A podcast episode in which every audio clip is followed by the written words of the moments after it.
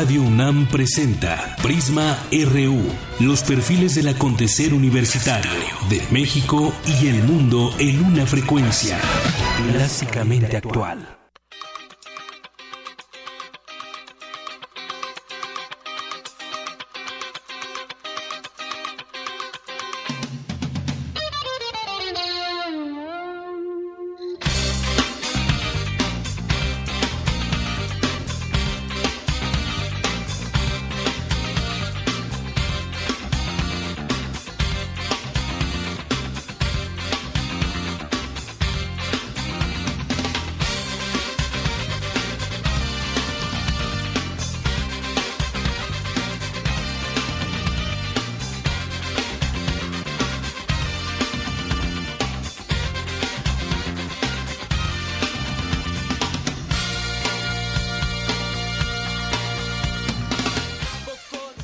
Con cinco minutos. Muy buenas tardes. Bienvenidos a Prisma RU a través de Radio UNAM en el 96.1 de FM. Yo soy Deyanira Morán y le tenemos mucha información en este día. Estamos escuchando a la maldita vecindad con un poco de sangre y vamos a, más adelante, hablando de la maldita vecindad, vamos a tener el perfil humano, nuestra sección, con eh, Pacho Paredes, quien fue integrante muchos años del grupo Maldita Vecindad.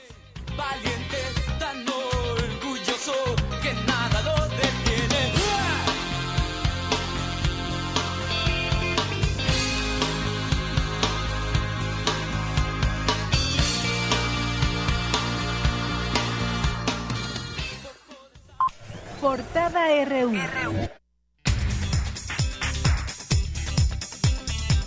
Y arrancamos con nuestra información universitaria. Debido a, los recientes hechos de violencia en el estado de Oaxaca, el rector de la máxima casa de estudios, Enrique Graue, hizo un llamado para avanzar en un clima de concordia en el país y reprobó el uso de la violencia para arreglar conflictos, por lo que acontecimientos como los suscitados en Nochixtlán no deben volver a repetirse.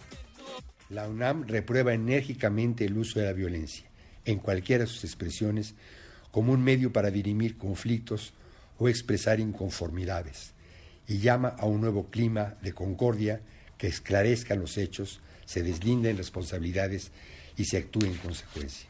La violencia que se vio es fruto de la radicalización, de la sinrazón, de la intolerancia, de la incapacidad para dialogar y de lograr los acuerdos necesarios para transitar en las diferencias hacia la armonía que necesita nuestra nación.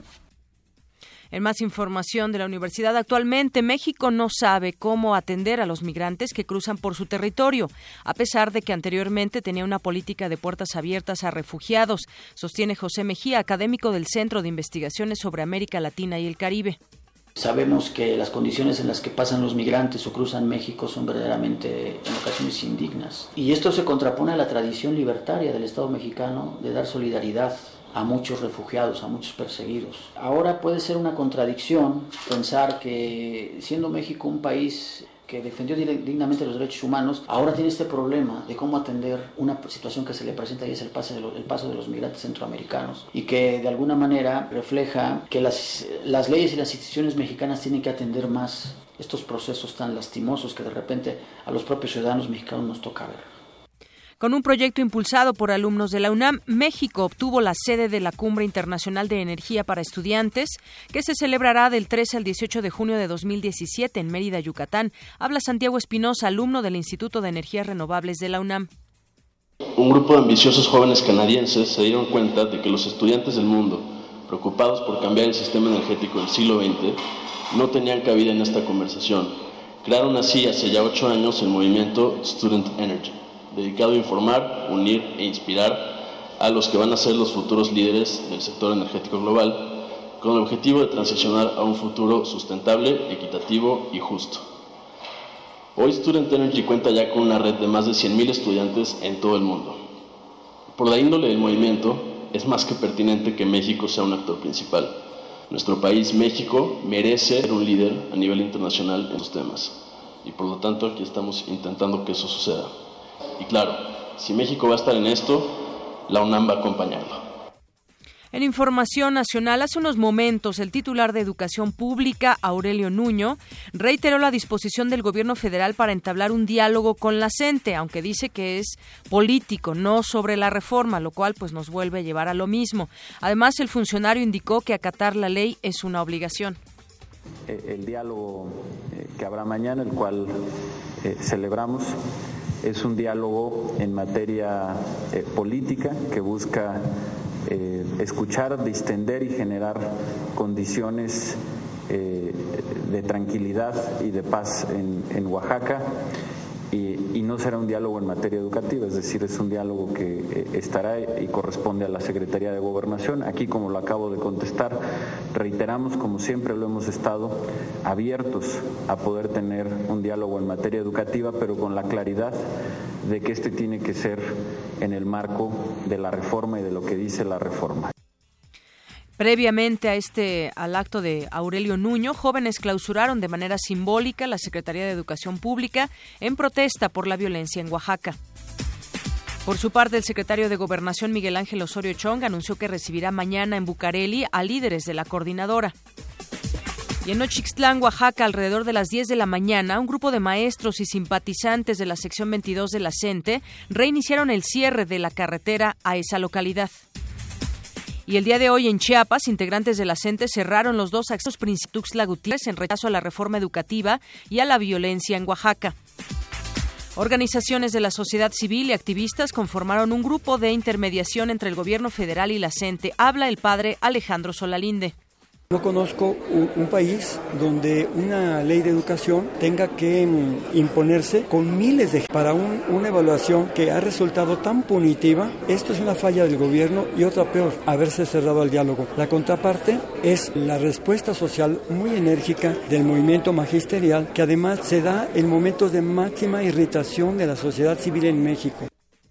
La Organización de las Naciones Unidas para los Derechos Humanos en México pidió al gobierno federal esclarecer los hechos de violencia ocurridos en Oaxaca. El organismo humanitario expresó su preocupación por lo ocurrido. Por su parte, el jefe de gobierno capitalino, Miguel Ángel Mancera, pidió al magisterio que no haga llegar más contingentes a la ciudad. Además, reiteró que la labor de la policía capitalina solo será de contención. Estamos haciendo un llamado para que ya no no haya más contingentes aquí. La Ciudad de México no quiere de ninguna manera un clima de violencia. Nosotros no tenemos armas, solamente se tienen los escudos y obviamente estaríamos haciendo una labor de contención que no, que no deseamos de ninguna manera, buscamos ni queremos que haya un enfrentamiento en la capital. Al presentar su renuncia a la dirigencia nacional del PRI, Leo Fabio Beltrones descartó que piense en buscar la candidatura presidencial de su partido. En este asunto, la Secretaría General del Tricolor, la Secretaria General Carolina Monroy, se prepara para asumir la dirigencia del Revolucionario Institucional de acuerdo con sus estatutos. La Secretaría Técnica del Consejo de Coordinación para la Implementación del nuevo Sistema de Justicia Penal dio a conocer cifras de este modelo jurídico. Se pudieron armonizar cerca de 352 leyes locales a estas disposiciones nacionales más de 2.800 distintas instalaciones fueron adecuadas, fueron construidas o fueron remodeladas para efectos del nuevo sistema de justicia penal. Fueron capacitados más de 400.000 funcionarios. Bueno, esa fue la voz de María de Los Ángeles Fromo y Jimena Puente, comisionada presidente del Instituto Nacional de Transparencia y Acceso a la Información y Protección de Datos Personales, destacó la importancia del Sistema Nacional Anticorrupción. La gobernadora de Sonora, Claudia Pavlovich, exigió a la PGR no dejar impunes a los exfuncionarios que defraudaron a la entidad, como el exmandatario panista Guillermo Padres. La tormenta tropical Daniel se degradó a depresión tropical y provocará lluvias muy fuertes en San Luis Potosí, Hidalgo, Puebla y Veracruz. En información internacional, tensión financiera internacional a solo 48 horas de que se realice el referéndum sobre la permanencia del Reino Unido en la Unión Europea. Durante la reunión extraordinaria de la OEA, sus miembros se mostraron a favor del diálogo en Venezuela para reconciliación interna. La Agencia de la ONU para los Refugiados informó que en 2015 65 millones de refugiados en el mundo se vieron forzados a dejar sus hogares y huir de conflictos bélicos. Habla Francesca Fontanini, oficial de comunicación del ACNUR. Casi 7 millones de desplazados internos, que eh, esto pone Colombia al primer lugar en, eh, para, en términos de desplazamiento, después Siria con 6.7. Eh, esto, pero hay que hacer una, una precisación que Colombia tiene este número desde cumulativo desde 1985, mientras Siria ha generado esto eh, número, uh, grande número de casi 7 millones en solo 5 años. El presidente de Estados Unidos, Barack Obama, lamentó la decisión del Senado norteamericano de no respaldar su propuesta en cuanto al control de armas. Y en Arte y Cultura, el ciclo de cine y bioética se presentará en el Centro Cultural Universitario hasta el primero de diciembre de este año. Minetti, una obra crítica de la política cultural, todos los lunes de junio a las 8 de la noche en la sala Julián Carrillo de Radio UNAM. Y en Serpaso RU le tendremos más adelante Roxana Pérez y Josué Bazán, ganadores de la decimocuarta carrera nocturna de la UNAM, nos visitarán en el estudio. Y Argentina y Estados Unidos disputarán esta noche su pase a la final de la Copa América Centenario.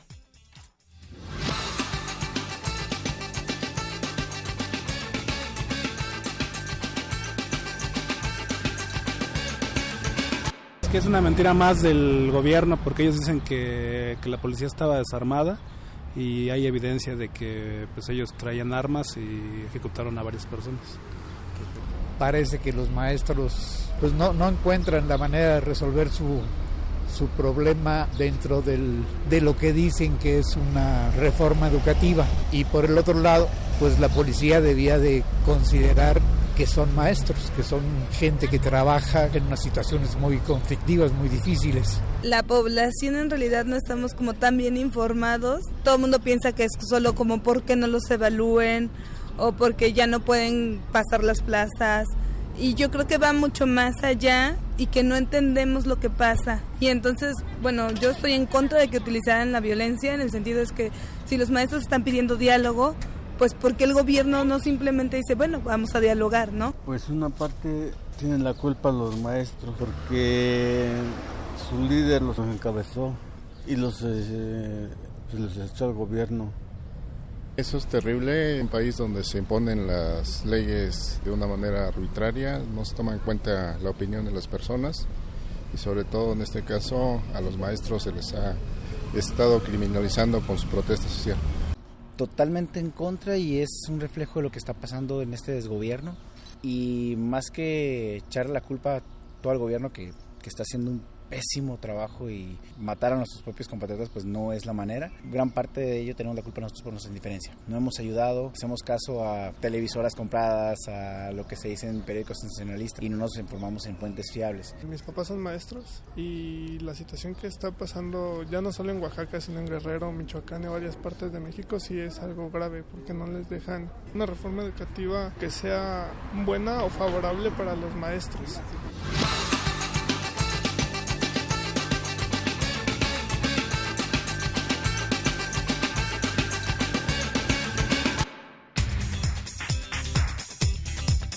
Bien, pues ahí nuestro Vox Populi el día de hoy acerca de lo que está sucediendo con los maestros de la CENTE allá en Oaxaca. Como usted escucha, pues todos los días le tendremos un Vox Populi de distintos temas de coyuntura. Y bueno, pues vamos a tratar de ir desmenuzando este tema del conflicto que se mantiene con la CENTE, que son varios, varios los estados y sobre todo se ha focalizado ahora en Oaxaca. Ayer hubo una conferencia de prensa por la noche donde vimos a a las autoridades dar sus versiones hasta el momento de los hechos que ellos tienen hasta el momento registrados y que vemos de cierta manera pues una contradicción en varias de las de los señalamientos que se hacen de dónde comenzó el fuego, quiénes son esas personas que dispararon, hasta el día de hoy no lo sabemos y lo peor de todo es que las autoridades tampoco lo saben. Vamos a, ir eh, viendo pues las posturas que se han generado de manera oficial Ayer escuchábamos a Enrique Galindo, comisionado general de la Policía Federal, donde decía que el enfrentamiento del domingo entre la Policía Federal y manifestantes en Nochixtlán, Oaxaca, se derivó de una emboscada de civiles armados contra elementos de seguridad. Esto lo dijo ayer en esta eh, conferencia. El funcionario dijo que desde el viernes policías a su cargo comenzaron a liberar 37 carreteras bloqueadas desde hace más de una semana por integrantes de la sección 22 de la CENTE. Vamos a escuchar lo que dijo.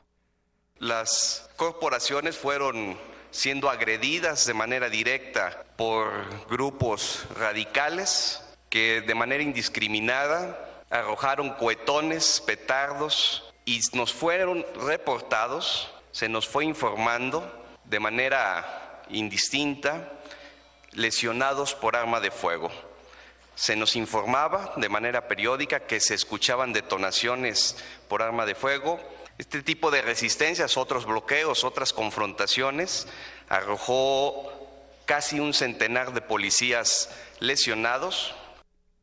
Bueno, eh, casi un centenar de policías lesionados, dice Enrique Galindo. Sin embargo, pues también hay heridos y hay muertos que ya dábamos a conocer. Incluso la gente dice hoy que son 10, 10 los muertos allá en Oaxaca.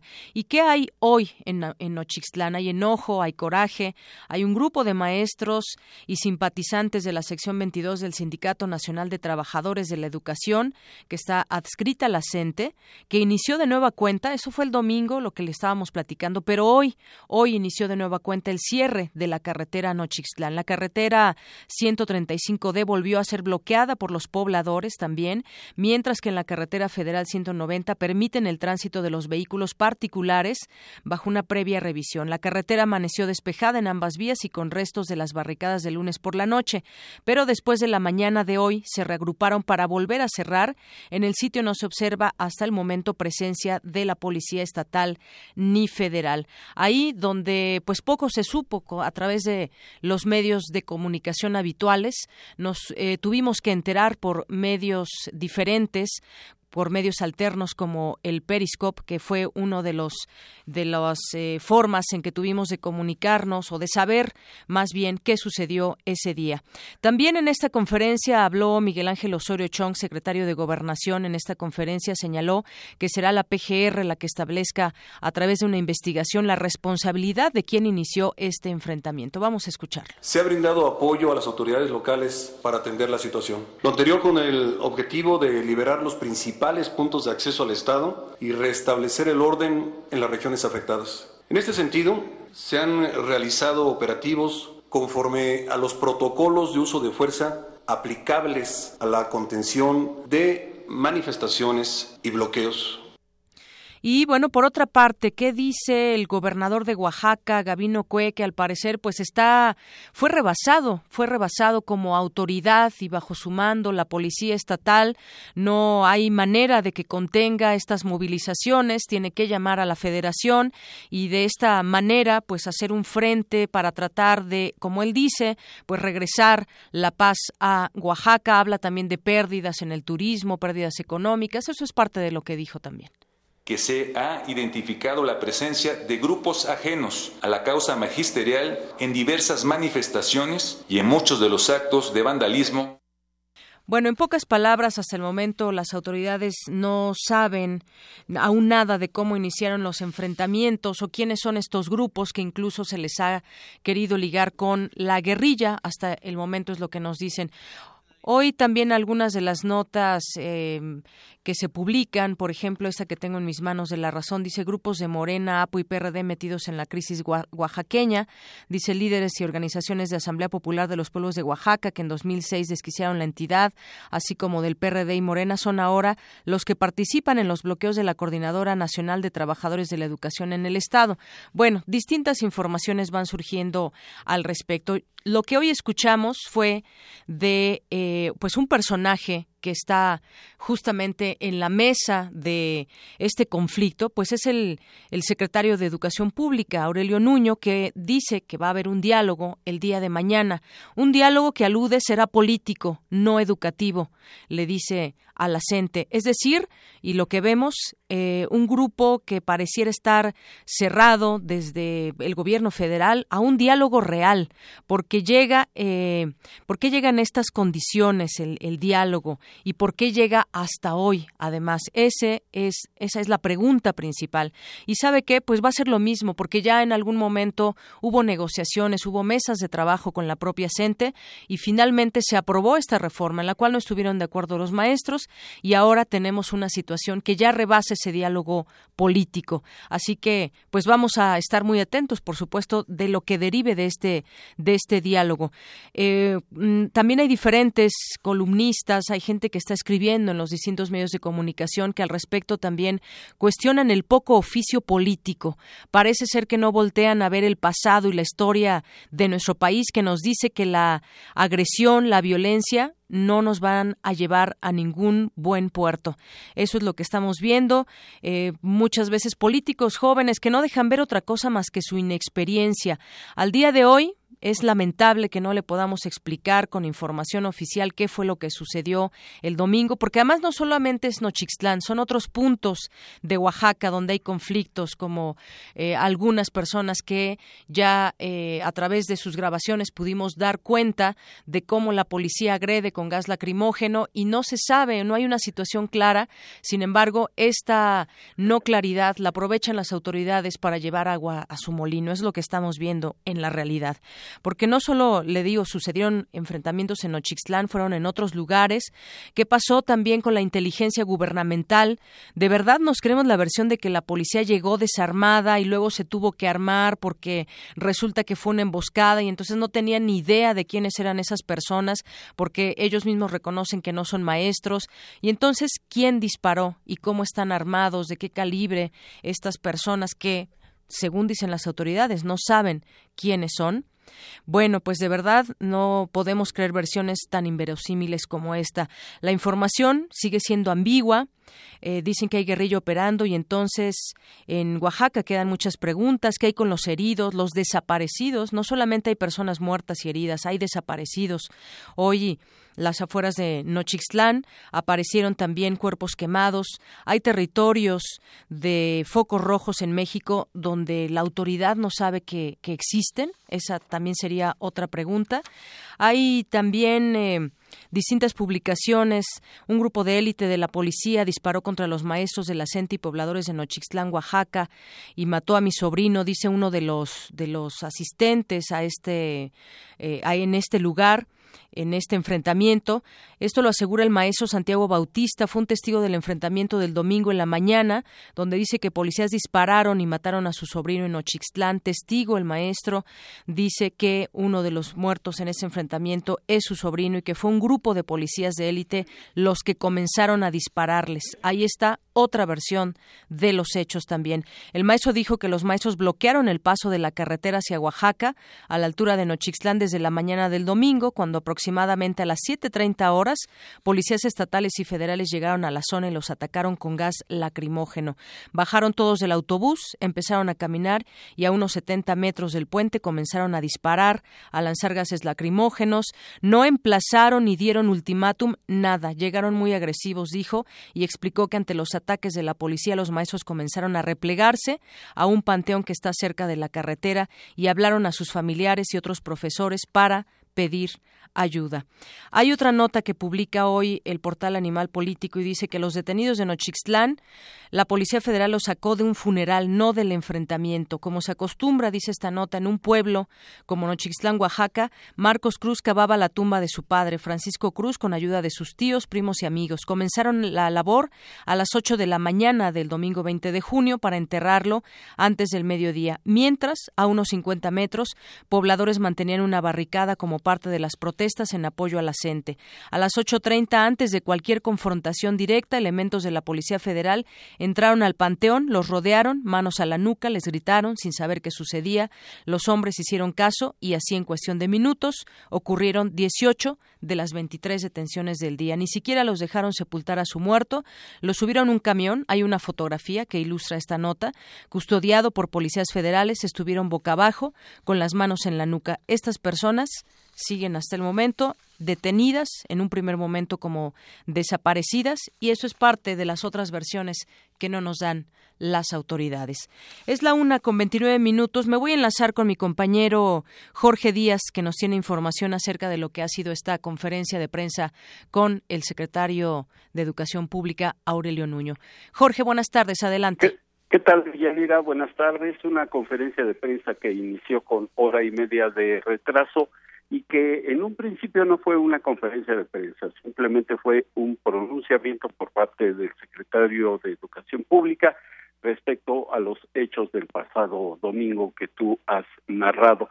Bueno, para empezar, ofreció sus condolencias a los familiares de aquellas personas que fallecieron durante el evento y la pronta recuperación de los heridos durante el enfrentamiento entre maestros, algunos otros dicen grupos sociales, partidos políticos y la Policía Federal. Pero eh, hizo un, eh, una narrativa de lo que para la Secretaría de Educación Pública fue lo que sucedió el pasado domingo allá en Oaxaca. Escuchemos. Secretaría de Gobernación, el diálogo que se tendrá mañana eh, y el cual por supuesto celebramos, eh, tiene como fin tener un primer acercamiento y distender las condiciones que existen hoy eh, en Oaxaca, particularmente en Oaxaca, y es un diálogo en ese sentido de corte político, no será un diálogo educativo, en este diálogo no se abordarán temas en materia de educación y como lo he señalado eh, eh, en estos momentos y lo hemos venido señalando siempre, eh, a partir de que existan condiciones adecuadas, nosotros estamos abiertos a la posibilidad de que se tenga ese diálogo educativo, pero reitero, respetando la Constitución, respetando las leyes y, por supuesto, esto quiere decir en el marco de la reforma educativa. Y una pregunta muy puntual que se le hizo al funcionario de Yatira fue en el sentido de que si la falta de diálogo entre maestros y autoridades haya provocado los hechos violentos del pasado domingo, esto fue lo que dijo Aurelio Núñez. Escuchemos. Me parece que son eh, eventos que hay que separar. La reforma educativa es una reforma que lleva una ruta, es una reforma eh, pues que está en la Constitución, que como decía hace un momento, refiriéndome a lo que ayer señaló el secretario de Gobernación, acatar la ley no es una opción, es una obligación para todos y particularmente para los funcionarios públicos. Y en ese sentido, la reforma lleva una ruta eh, que va a continuar y que por otro lado están los eventos eh, pues lamentables que sucedieron el día del domingo, pero pues que tienen que ver con una condición muy particular eh, que sucedió y que ya todos conocemos y que las instancias competentes han relatado, pero en, ese sentido no es un eh, evento, son dos procesos totalmente distintos y me parece que no tienen en ese aspecto una relación eh, ni, ni por supuesto afecta el camino de la reforma educativa. Y por último, Yanira, de esta conferencia de de retraso, jóvenes eh, aproximadamente 40 que se decían jóvenes de izquierda, así se definieron ellos, y apostaron en cada una de las tres principales. Bueno, ahí tenemos un poco de problemas con la comunicación de mi compañero Jorge Díaz, pero bueno, ya prácticamente las palabras del el secretario nos las dijo, qué fue lo que señaló en esa conferencia. Me enlazo ahora con Eligio Hernández, él es vocero de la sección 22 de la CENTE. Eligio, muy buenas tardes. Buenas tardes, este, Bien. Eh, mire, ya escuchábamos las palabras de Aurelio Nuño. Es cómo lo interpretan ustedes. Hay un habrá un diálogo el día de mañana. Se abordarán, dice, temas, eh, un tema político, no de educación. La reforma lleva una ruta y no van a parar. Esto cómo lo interpretan. Es una tenderles la mano, es una tregua. ¿Cómo interpretan este ofrecimiento de diálogo? Pues primero vamos a esperar que se concrete, porque ya lleva mucho tiempo diciendo que están abiertos al diálogo y lo que han hecho es liberar órdenes de aprehensión, generar más órdenes de aprehensión, encapsular movilizaciones pacíficas que hemos hecho, eh, provocar masacre como la del día eh, domingo en Ochitlán, Oaxaca.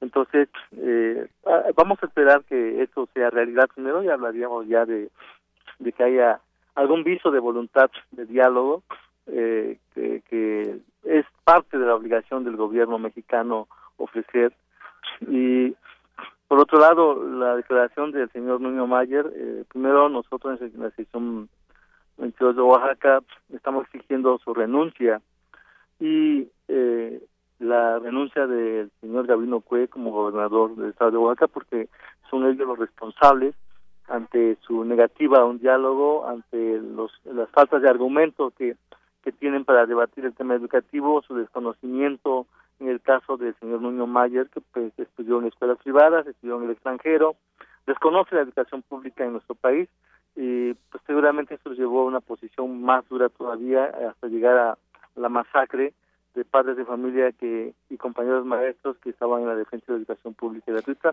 Y preocupante porque eh, la verdad el modelo neoliberal de privatización de escuelas públicas servicios de salud y otros rubros en nuestro país necesariamente es una decisión política. No puede desligarse eh, lo educativo de lo político, eh, porque precisamente es una decisión política en la política educativa del sistema mexicano, eh, lo que llevó a la masacre del día domingo en Nochitlán, Oaxaca. entonces, me parece que si se ve de esa manera, se va a disfrutar un diálogo cuando ya lo delimitan demasiado porque no puede hablarse, irse separado la, la, cuestión política y la cuestión educativa, van de la mano. Eligio, en este, en esta comunicación que ustedes mantienen con la coordinadora en distintos, en distintos estados, ¿qué versión tienen ustedes de estos hechos? Porque de parte de las autoridades nos dicen que había grupos infiltrados. ¿Ustedes reconocen algunos grupos que estén siendo infiltrados y que hayan provocado estos disparos donde también dicen que hubo policías heridos?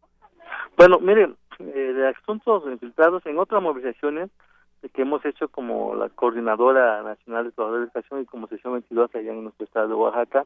Eh, en diversas ocasiones los compañeros maestros han detectado, han exhibido y han entregado a la Comisión de Derechos Humanos a los policías vestidos de civil eh, que pues, se han infiltrado en nuestras manifestaciones pacíficas. Eh, esto no es nuevo, desde Tlatelolco 68, 1968, eh, cuando se dio la masacre, infiltraron y provocaron las fuerzas represivas la masacre de estudiantes.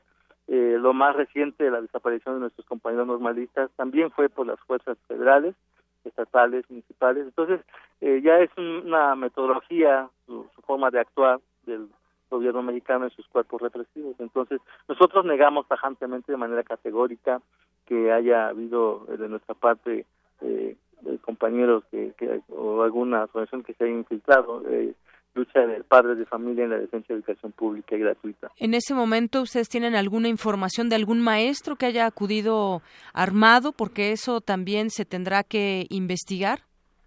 Sí, no, no tenemos información de, de nada de eso, nosotros negamos eso. Nosotros estamos exigiendo que se integre una comisión internacional que investigue este caso algo parecido eh, en el caso de los compañeros normalistas desaparecidos porque no confiamos eh, en las instituciones ya mexicanas los resultados que arrojaron con su verdad histórica con los compañeros normalistas es una de las pruebas evidentes la masacre de Nochistlán eh, es otra prueba de que las fuerzas del Estado son las que están masacrando a nuestros pueblos, a nuestros compañeros de lucha, entonces eh, no hay confianza en ellos, por lo que eh, vamos, vamos, a estar exigiendo que se integre una comisión a nivel internacional, porque para que haya una eh, una investigación acorde a la realidad y que no quieran inventar otra verdad histórica como ya lo hicieron con los compañeros normalistas. Muy bien, Eligio. Pues nos mantendremos atentos de este diálogo. Ustedes, me, tú me dices que están viendo que realmente se concrete porque todavía no hay, no hay una hora, no hay específicamente todavía estas reglas, pero de ser así que se abran al diálogo las autoridades, ustedes van a asistir. Nosotros desde que iniciamos nuestra movilización exigíamos diálogo para debatir el tema educativo para ver cómo transformar la educación, pero se han negado. Entonces, eh, hasta el momento no ha cambiado la posición de la coordinadora ni de la sección 22. Bueno, parece ser que mañana ya va a recibir el secretario de Gobernación a una a, una, algún grupo de personas de la CENTE. Pues esperemos que ya sea ya no sean cuestiones de discurso, nos vamos a esperar nosotros hasta que ya esté la mesa y pues ya vamos viendo que, que sí es realidad, ¿no? Tenemos reserva de todos modos, pero sí sigue siendo nuestra exigencia, pero de alto nivel, ya no con estas personas que se negaron en un principio a atender eh, a debatir el tema educativo. Muy bien, Eligio. Pues muchísimas gracias y seguimos atentos. En otro momento, pues seguimos platicando a ver qué surge de esta posibilidad, digámoslo así, de diálogo que se abre en este día. Muchas gracias. Gracias a ustedes que nos abren el espacio. Hasta luego. Bueno, vamos a hacer un corte. Fue Eligio Hernández, vocero de la sección 22 de la CENTE, y regresamos. Queremos conocer tu opinión. Síguenos en Twitter como arroba PrismaRU. Para nosotros, tu opinión es muy importante. Síguenos en Facebook como PrismaRU. Ingredientes para hacer la pócima de la diversión. Ancas de rana intrépida. Ratones de laboratorio plumas de pollo creativo. Mm, medio litro de carcajadas. y listo. Revolvemos todo y decimos... ¡Hocus Pocus! Hocus Pocus, la revista de los peques y no tan peques todos los sábados de las 10 a las 11 de la mañana por el 96.1 de FM. Diviértete aquí en Radio UNAM. ¿Qué haces ahí sentado? Ven a mover el cuerpo a ritmo de salsa. El Festival Intersecciones trae para ti la música de la Orquesta Nelson Candela. Viernes 24 de junio, 21 horas, Sala Julián Carrillo. Sigue la transmisión en vivo por el 96.1 de FM. Descubre nuevos horizontes y baila en Radio UNAM.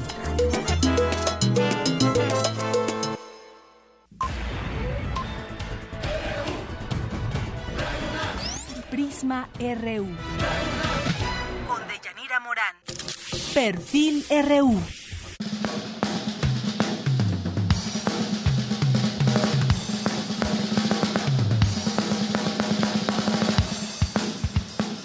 José Luis Paredes Pacho es músico, investigador, escritor y promotor cultural. En el ámbito musical se ha destacado como baterista de diferentes grupos, entre ellos Coyote, Orificio y durante 18 años de La Maldita Vecindad y Los Hijos del Quinto Patio. En 1999 fue asesor de contenidos del programa Año 2000, del siglo XX al tercer milenio del Conaculta. Es creador y director del ciclo Radical Mestizo del Festival de México, uno de los más importantes en el panorama cultural no lucrativo, con 39 años de experiencia. Del 2005 al 2012 fungió como director de la Casa del Lago Juan José Arreola de la UNAM, donde creó el Festival Poesía en Voz Alta, y desde 2012 se desempeña como director del Museo Universitario del Chopo. Este es el perfil humano de José Luis Paredes Pacho.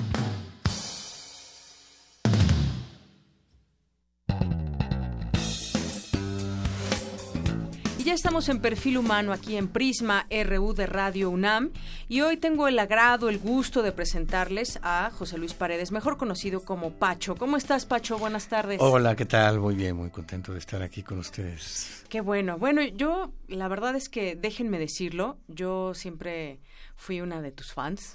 Yo empezaría por, aparte de tus actividades actuales, ¿qué tanto hay en el Museo del Chopo que actualmente diriges? Ya tienes varios años ahí.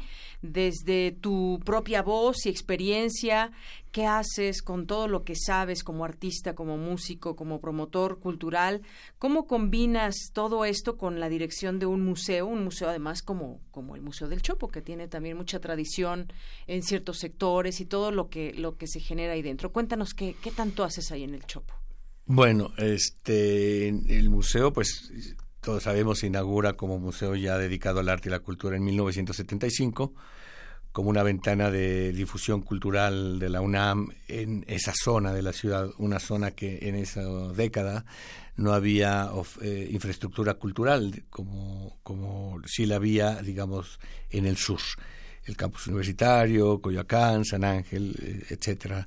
Entonces fue bastante importante el museo en esos años como esa ventana y esa plataforma donde la gente de barrios que además son barrios desfavorecidos, deprimidos, eh, la Santa María, la Guerrero y de ahí para hacia el norte o incluso hacia el poniente, eh, era la posibilidad para todos esos ah, vecinos de esas zonas de ir a ver, por ejemplo, cine el cineclubismo de la UNAM ha sido célebre en la historia del país porque de entrada eh, la riqueza cultural de la UNAM sumado a la autonomía le daba una capacidad de programación de cine de arte o cine de autor como se le llamaba en ese entonces eh, pero que además no estaba sujeto a la censura. Digamos que películas censuradas en el país como La última tentación de Cristo en el cineclub de la UNAM o en los cineclubes de la UNAM sí se podía programar. De tal manera que el cinematógrafo del Chopo pues fue la posibilidad para los vecinos de ese lugar eh, de tener acceso al, cine de arte en una época donde además había muy poca difusión del cine de calidad. Pero esto es importante decirlo porque los escuchas más jóvenes, pues hoy en día hay muchos festivales dedicados incluso a los cortometrajes, al, cine documental, etcétera, eh, cine musical, ambulante, eh, el FICUNAM propio de la UNAM. Entonces el panorama era un escenario de escasez, donde el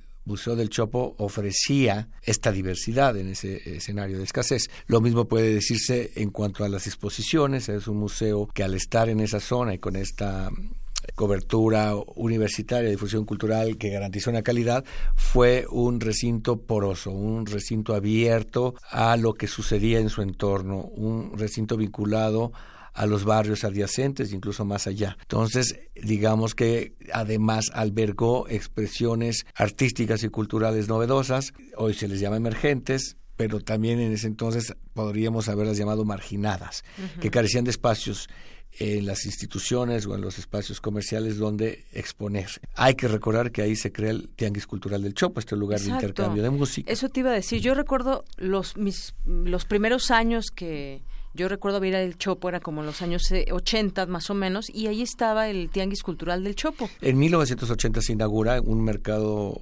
un, tianguis de la música no comercial que pensaba, este, se pensó que iba, a ser un lugar para exhibir e intercambiar música, grabaciones o llevabas folletería. Tus discos, intercambiabas música y bueno, ya podías después comprar. De música no comercial, que en ese entonces era toda. Pues, y que además en ese entonces pues eran cassettes en acetatos o llevabas a veces a incluso a cambiar una chamarra ropa era un, un lugar donde convergían muchos así es ahora como el rock era la música más estigmatizada y perseguida y mal vista eh, había una afición invisible que no se podía calibrar qué tan potente era pero este mercadillo o tianguis de la música, lo visibilizó de tal manera que en pocas semanas el rock desplazó a los géneros de la música clásica o del jazz o de la nueva canción o del folclore y se volvió prácticamente de manera fáctica, digamos, este, un tianguis rockero. En 80, en 83 crece tanto que sale del museo, se queda estableciéndose cada sábado en la calle del museo eh, en la entrada, digamos, pero todo, ocupando toda la calle. Y en 85 los vecinos protestaban de ver todos estos fachosos y empieza una diáspora del Tianguis hasta 88 que se establece donde todavía sigue hoy, al lado de la estación de trenes Buenavista, hoy en día en la Biblioteca Vasconcelos. Bueno, como lo decías, el Chopo fue escenario de muchos cantantes, eh, de grupos, entre ellos estuvo La Maldita Vecindad y muchos otros donde, donde pues, además ahí estuviste muchos años. Mucha gente lo ve como un espacio, sí de arte, sí de cultura, pero pero cercano también a expresiones diversas, expresiones sociales, como, como mencionabas. Y bueno, es ineludible que te pregunte acerca, acerca de este grupo del que formaste parte mucho tiempo. ¿Cómo recuerdas esa, esa época? ¿A qué edad comenzaste a tocar con el grupo? ¿Qué, ¿Cómo lo ves ahora un poco a la distancia? Bueno, yo me salgo del grupo en 2003, finales, septiembre creo, y entro a trabajar en UNAM en enero de 2004, generando algunos proyectos culturales desde la coordinación para la comunidad universitaria, digamos organizando funciones de danza o conciertos en, en la hoy Facultad de Arte y Diseño o en las distintas este, FES, etcétera. Sin embargo, estuve ahí casi 20 años. Yo, eh, el grupo empieza en 85 Yo estudiaba historia y mi interés era realizar una investigación del mundo subterráneo vinculado al rock. Y siempre iba con, con, mi cámara. De entrada, primero hice una investigación con las bandas del poniente de la ciudad, lo que después se conocerían como los chavos banda, que es un término, una noción que se acuña desde fuera de los propios chavos, digamos. En ese momento, pues con Maldita Vecindad acabo tocando, digamos, en, en, en lugar de hacer la investigación, me integro a tocar con Maldita Vecindad. Desde luego, durante esos casi 20 años seguí publicando investigaciones. Este, o sea, nunca dejaste de lado esa parte también como más académica de estudio y lo combinabas con la música. Sí, que además hay que decir que en, en aquellos años plantearte la, la idea de, de, ser rockero no, no era volverte un profesional porque no había profesionalización. Era una música no necesariamente amateur, pero, pero sí relegada y sin circuitos profesionales. Entonces, era tocar, bueno, sí, cobrando en fiestas, en bailes, o de repente sin cobrar, incluso en movimientos sociales, porque pues eh, era un grupo, digamos, con una perspectiva crítica de, para el momento. Sí. Este, entonces, no estaba necesariamente separado de tu vida cotidiana el ser rockero, ni estaba separado de tus demás intereses. Uh -huh. Éramos casi un colectivo de producción cultural, grupo de amigos que comentábamos de cine, comentábamos las noticias del periódico, en los ensayos, que eh, hacíamos nuestros propios diseños de carteles, nuestras propias flyers o volantes. Este, en el momento en que, bueno, en algún momento dado quisimos grabar un cassette en una consola de cuatro canales, todo muy precario, uh -huh. en la sala de, la, de, un departamento de la Roma, que no era la colonia chic de hoy, uh -huh. este, de, de, de, un amigo músico que tenía esta consola de cuatro canales, este, y nosotros íbamos a hacer el, propio, el tiraje del cassette, el diseño, etcétera. No salió porque eh, por ahí de 87, 88 una disquera ya nos firma, pero seguimos trabajando igual. Bueno, pues esta fue la primera parte de la entrevista con Pacho Paredes. Le presentaremos la segunda parte para que nos platique más de lo que significó la maldita vecindad en su vida y sus nuevos proyectos que tiene el próximo jueves. Campus RU.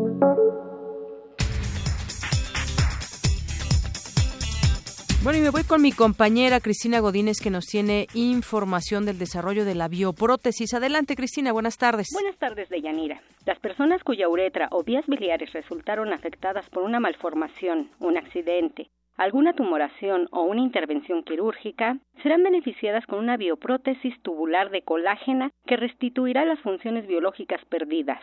En el desarrollo de esta investigación multidisciplinaria participan varias entidades de la UNAM. Habla el doctor Eduardo Montalvo Jave, profesor de la Facultad de Medicina. Consiste en crear una serie de andamios o de estructuras que inicialmente era del compuesto bovino y posteriormente ya se están haciendo los ajustes para hacer el reemplazo y se ha sustituido por una estructura de colágena para que finalmente se obtenga un bloque y se le dé forma de acuerdo a la estructura que queramos reemplazar. En este caso es el conducto biliar para que sea más fácil eh, la, explicación, los conductos hepáticos de cuál la bilis, llega al conducto hepático y finalmente al intestino y se comunica con el paso intermedio o eh, con la vesícula. Entonces, cualquier afectación en estos conductos extrahepáticos biliares son sustituidos o reemplazados por esta bioprótesis.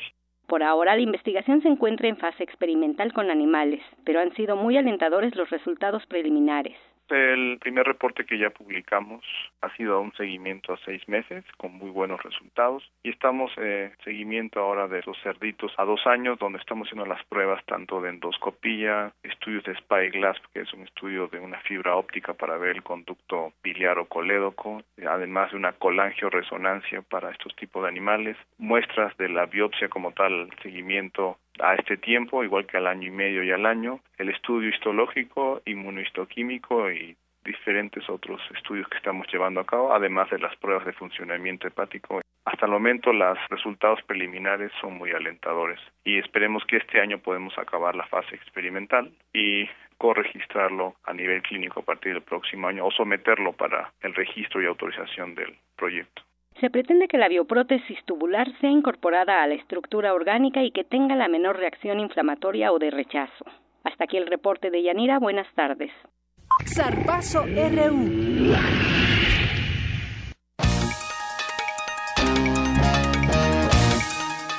Nos vamos a los deportes con Eric Morales. Eric, buenas tardes. ¿Qué tal, Deyanira, amigos del auditorio? Buenas tardes. Les tenemos la información deportiva.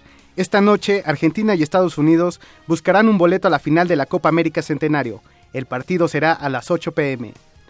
Y luego de que Chile derrotó a México 7 por 0 en los cuartos del final de este torneo, mañana habrá una asamblea de dueños para definir si Juan Carlos Osorio sigue al frente de la selección mexicana de fútbol. Y bueno, Deyanira, te cuento que el día de hoy tenemos a dos invitados de lujo en la cabina de Prisma RU. Se trata de Roxana eh, López Pérez y José Bazán. Ellos fueron corredores campeones en la carrera nocturna que organiza la UNAM. y bueno, los traigo para que ustedes conozcan eh, cómo les fue en ese. Además, muy jóvenes, gracias Eric, muy jóvenes. Roxana y Josué, bienvenidos, gracias por estar aquí. Hola, ¿qué tal? Muy buenas tardes a todos. Además, yo les preguntaba su edad, 15 y 20 años. Tienen, van a ser próximamente seguramente ganadores en algún medio maratón o maratón. Pero platíquenos cómo, cómo se empezaron en este deporte de correr, que no es un deporte a veces tan fácil, se necesita un buen entrenamiento. ¿Con quién empezamos? ¿Roxana? Este, eh, ¿qué te pareció? Bueno, ¿cómo, ¿cómo te entrenas? ¿Cómo es que te da curiosidad por empezar a correr y participar en una carrera de la UNAM? ¿Cuántos fueron? ¿Ocho kilómetros? Este, bueno, que nada, muy buenas tardes a todos. Repito, y eh, es una actividad muy importante que la he desarrollado desde muy pequeña, desde a partir de los 13 años. Comencé a entrenar con mi papá. Posteriormente entré este, a la preparatoria y comencé con el entrenador Marco Antonio Leal Torres. Con él he entrenado mm, ya más de tres años, este sería mi cuarto año entrenando con él, y a partir del momento en el que entré al equipo, se llama Garra, Ciudad de México, fue cuando comencé a tomar el, el deporte como una disciplina, para, para verlo más como una competencia. ¿Y dónde entrenas? Entreno en Prepa 8. Muy bien, y hiciste un tiempo de 34 minutos 48 segundos. Mm, así es. Ganaste el primer lugar. El primer lugar de licenciatura. Muy bien, estás en la licenciatura de Derecho. Y bueno, Josué, ¿tú cómo, cómo te iniciaste en este deporte pues con 15 años de edad? Buenas tardes, fue algo chistoso, ¿no? Porque pues a mí no me gustaba, me daba flojera correr, era como porque voy a correr y nada más cansarme? Porque sí. Como aburrido. Ajá. De pronto yo lo que he escuchado que mucha gente dice es que correr es una actividad de estar solo y es un poco aburrida. En cambio, si vas al gimnasio, socializas y demás, pero a ver, síguenos contando. Pues mm, una carrera de Banco de México, eran cinco kilómetros. Pues, mi papá me decía que yo corriera, ¿no? Porque pues quería que hiciera deporte y todo eso. Pero pues yo no quería correr, entonces pues agarró y me inscribió porque sí. Y, terminé ganando la carrera. Ajá, terminé ganando la carrera. Y pues esa fue una motivación que me impulsó a, entrenar. Ya después mi papá me presentó con, con mi entrenador, Álvaro Avendaño. Y después empecé a entrenar con su esposa Lili Tapia. ¿Y tú dónde este, entrenas? En Fesistacala. En Fesistacala. ¿Y, cuántos kilómetros corres al día o cada cuántos días a la semana entrenas? Pues entreno de lunes a domingo, casi toda la semana. Bueno, toda la semana. Sí. Este... Y tu tiempo fue de 30 minutos 16 segundos. Pues son muy buenos tiempos. Tendrán que irlos, yo creo que mejorando conforme pase el tiempo para que puedan ver qué tiempos tienen los ganadores de medios maratones o carreras de 10 kilómetros que ya son un poquito más, más grandes, pero yo les auguro lo mejor a ustedes. No sé qué, más quieras este, preguntarles, Eric. Pues yo quisiera preguntarles cómo se sintieron en esta carrera nocturna, porque sé que a pesar de que la distancia pareciera no es tan larga, 8 kilómetros, pues lleva una preparación, tiene que haber también además de la física, una preparación mental. ¿Cómo, cómo sintieron la carrera y, cuál ha sido su experiencia a lo largo de esta competencia y otras de la UNAM? Pues muchos nervios, ¿no? Como todas las competencias antes de empezar. Nervioso en la línea de salida, pero pues al sonar el balazo todos los nervios se te van y es cuando empiezas a aplicar todo tu trabajo, tanto físico como mental. Y es como logras este pues irte colocando en una mejor posición durante el recorrido en la, en la competencia. Como ya lo mencionó mi compañero Josué, este, se sienten muchos nervios antes del disparo de salida. pero ya sonando el disparo de salida ya es cuando se siento que se descarga como que toda la adrenalina y pues adelante, adelante, adelante hasta terminar. Como dice el coach, entre más cansada, más fuerte. Y es cuando como una motivación pensar ese creo que esa es mi preparación mental. Prepararme, prepararme para para seguir adelante, seguir adelante, mentalizarme en que voy a terminar la carrera y pues dar lo mejor de mí. ¿Y cómo ha sido su preparación rumbo a estas competencias? Porque supongo que además de correr en la carrera nocturna, pues se están preparando para universidades y olimpiadas nacionales. Sí, esa es la idea, prepararnos para universidad, olimpiada nacional, este, vamos checando tiempos y sobre esos tiempos es que vamos trabajando para tratar de mejorarlos. Muy bien, pues les agradezco una vez más que hayan venido. Roxana, Josué, yo sé que este es un, uno de los primeros triunfos que tendrán. Seguramente vendrán otros y ya platicaremos con ustedes. Muchas gracias. Sí, muchas gracias. Muchas gracias. Gracias, Eric. Bueno, me enlazo rápidamente a nuestra redacción con mi compañera Cristina Godínez, que nos tiene información de última hora. Adelante, Cristina. Buenas tardes, Deyanira, auditorio de Prisma RU. La Policía Federal informó que pobladores de Guerrero bloquean el kilómetro 20 de la carretera Chilpancingo-Acapulco. Y en Michoacán, la CENTE acusó que autoridades estatales instalaron retenes para sabotear la llegada de maestros a Morelia. Por otra parte, aquí en la Ciudad de México, el sistema de transporte colectivo Metro señala que se normalizó el servicio en la línea A que corre de Pantitlán a Los Reyes. Hasta aquí el reporte. Buenas tardes.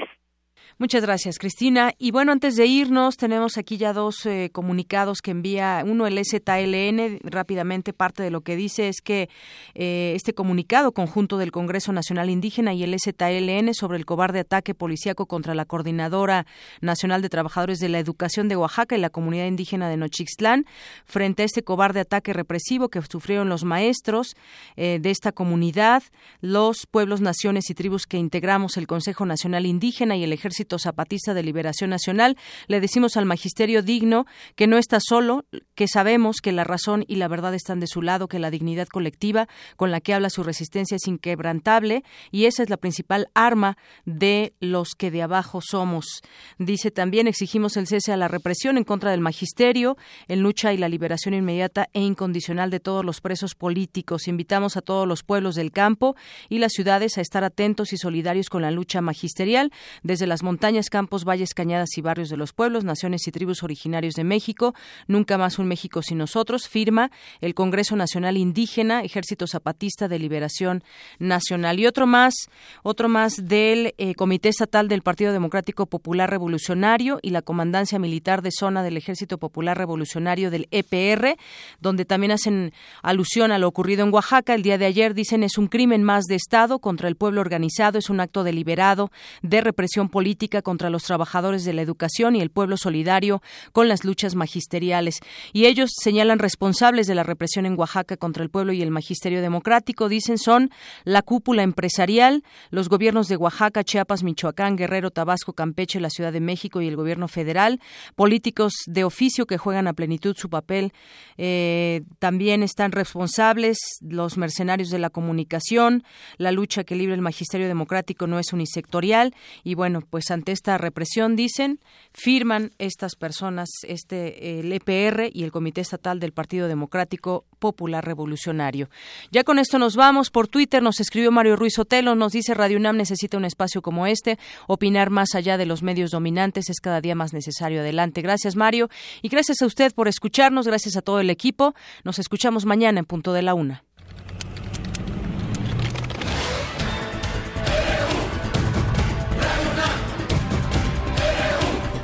Prisma RU, los perfiles del acontecer universitario de México y el mundo en una frecuencia. De lunes a viernes, de una a dos de la tarde. Radio UNAM, clásicamente informativa.